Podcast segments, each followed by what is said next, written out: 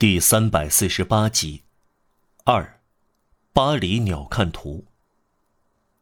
这时，如果有人长了蝙蝠或者猫头鹰的翅膀，在巴黎上空飞翔，就会看到一幅阴森森的景象。菜市场这整个老街区就像城中城一样，圣德尼街和圣马丁街从它当中穿越而过，里面千百条小巷纵横交错。起义者把它变成堡垒和阵地。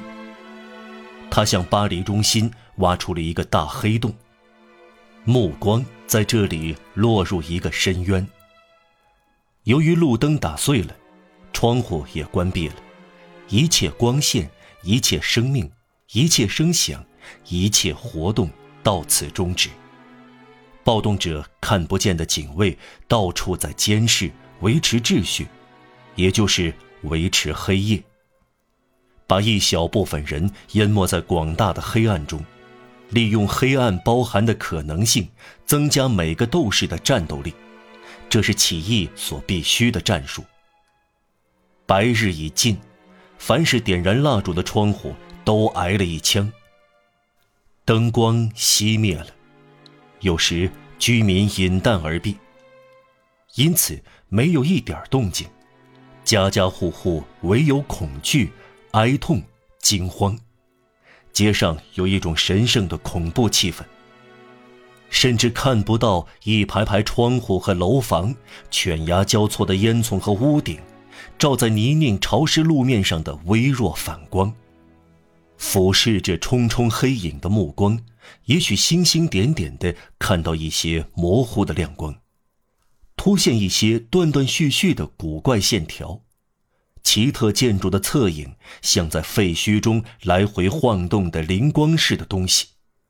街垒就在那里，其余地方是一片黑暗的湖，雾蒙蒙的，停止不动，死气沉沉。圣雅各塔、圣梅里教堂和另外两三座大建筑一动不动。阴惨惨的黑影耸立其上，人把这些建筑变成巨人，黑夜则把他们变成幽灵。在这空荡荡的、令人不安的迷宫四周，在巴黎的交通还没有停息、寥若晨星的几盏街灯还在闪烁的街区，空中的观察者会分辨出军刀和刺刀的寒光。大炮低沉的轰鸣，时刻在增加营队的蠕动。巨大的皮带在暴动周围慢慢收紧和封闭起来。受到包围的街区成了可怕的地窖，那里的一切在沉睡或者静止不动，就像刚才看到的那样。可以行走的每条街道只呈现出漆黑一团。这吓人的黑暗，充满了陷阱，充满了闻所未闻的可怕的冲突，令人吓得不敢进去，不敢住在里面。进去的人面对等待着他们的人瑟瑟发抖，等待的人面对就要进去的人也不寒而栗。看不见的斗士埋伏在每一个街角，浓重的黑暗中隐藏着置人于死地的圈套。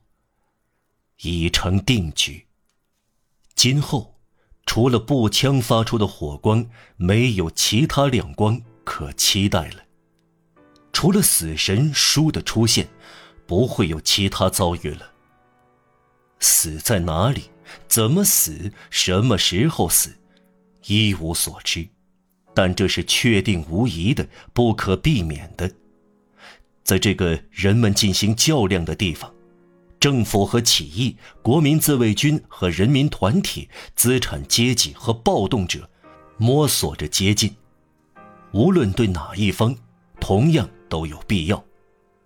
战死或战胜，此后只有一种结局。局势剑拔弩张，黑暗无以复加，连最胆小的人也感到下定了决心，最大胆的人则感到恐惧。此外，双方一样的愤怒，一样的激烈，一样的决心坚定。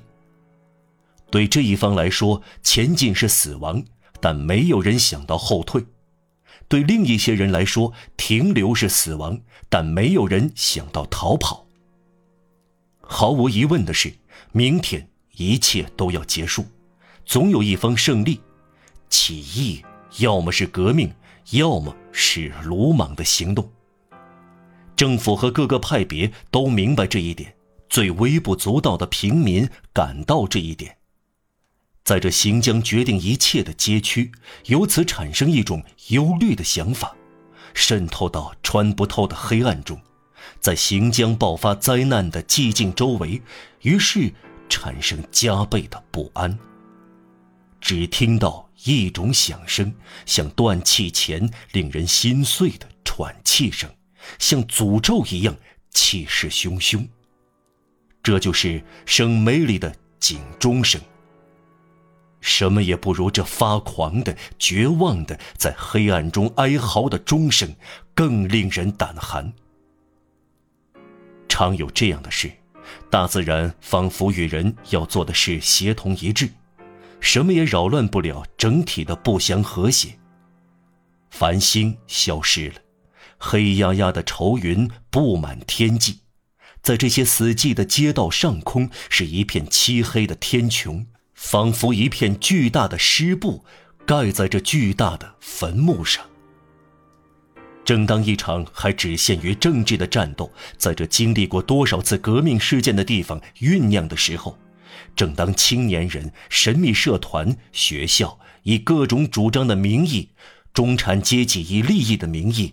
互相靠近，发生冲突、搏斗和厮杀的时候，正当每个人都在催促和呼吁危机决定性的最后时刻到来的时候，在这决定命运的街区之外和远处，在隐没于幸福豪华的巴黎的辉煌之下的贫穷老巴黎，在深不可测的洞穴底部，传来人民低沉凄厉的咆哮声。